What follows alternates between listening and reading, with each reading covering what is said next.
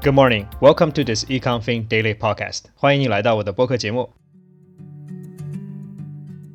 Today is Tuesday, May 31st, 2022. 感谢你再次收听我的播客节目。Let's begin our news coverage today. The first story is about U.S. inflation. It's from CNBC. Fed Governor Christopher Waller says he is prepared to take rates past neutral to fight inflation.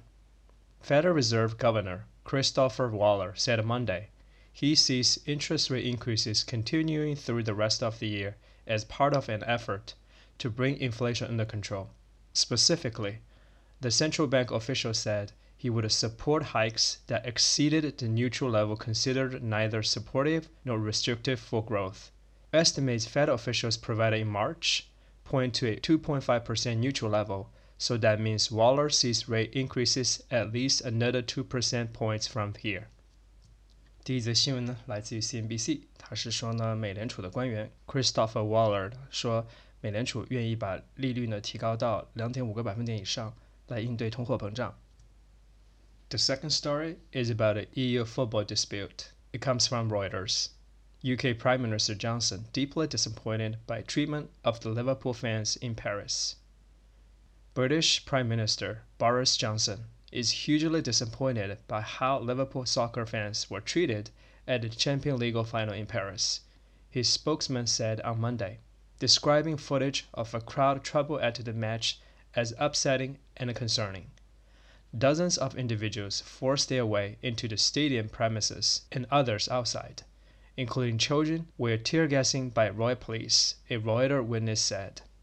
第二则新闻呢，来自于路透社，他是说呢，英国首相 Boris Johnson 对英国利物浦足球队的球迷在巴黎举行的冠军杯决赛当中所受到的不公平待遇呢，表示了不满。The third piece is from Asia. Plane wreckage found in Nepal mountains. 21 bodies recovered. It's from Associated Press. Rescuers searching a mountainside in Nepal on Monday recovered the bodies of 21 of the 22 people who were on board a plane that crashed a day earlier. Officials said the search is continuing for the remaining person. Kathmandu Airport spokesman Nath Sitaula said recovery efforts were delayed because some bodies were pinned under the plane's wreckage. Rescuers working with their bare hands had difficulty moving the metal debris. 第三则新闻呢，来自于联合社。他是说呢，在上周日发生的尼泊尔的空难当中呢，救援人员目前已经找到了二十一位遇难者的遗体，他们仍在努力寻找最后一位遇难者的遗骸。The fourth story is about Johnny Depp. Johnny Depp gives surprise performance at Jeff Beck concert. It's from CNN. Johnny Depp's defamation trial may be winding down, but he stayed in the spotlight this weekend. The actor and a musician played a guitar with his longtime friend Jack Becker at a concert at Sheffield City Hall in Sheffield, England. Well, what a surprise we got last night when Johnny Depp joined Jeff Becker music on stage. Read a tweet from the venue, which included a video of the pair performing together, wishing Jeff Beck music good luck for the rest of his amazing tour and a big thank you to Johnny Depp for joining us.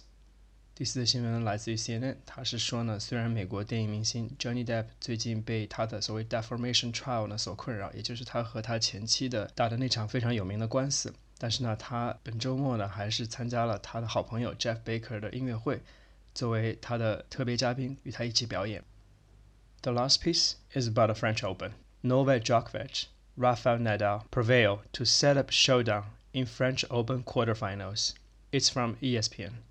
By the end of the only third five setter, Rafael Nadal has played in 112 career matches at Roland Garros. As the sun and temperature descended, and in the chants of Rafa, Rafa filled the evening air, the man known as the King of Clay showed precisely what this meant to him. 最后一则新闻呢，来自于 ESPN，他是说呢，Novak Djokovic 和 Rafael Nadal 呢，将在今年的法国网球公开赛的四分之一决赛中的相遇，特别是 Rafael Nadal，他被誉为红土之王，所以呢，球迷们都在期待这两位目前网球场上天王的再次对决。All right, that's all for today's news story。你可以在今天的 show notes 里呢找到这些新闻的标题，也可以参考同名公众号里的完整文字版。同时呢，公众号里也提供了一些主要单词的中英文解释，供你做参考。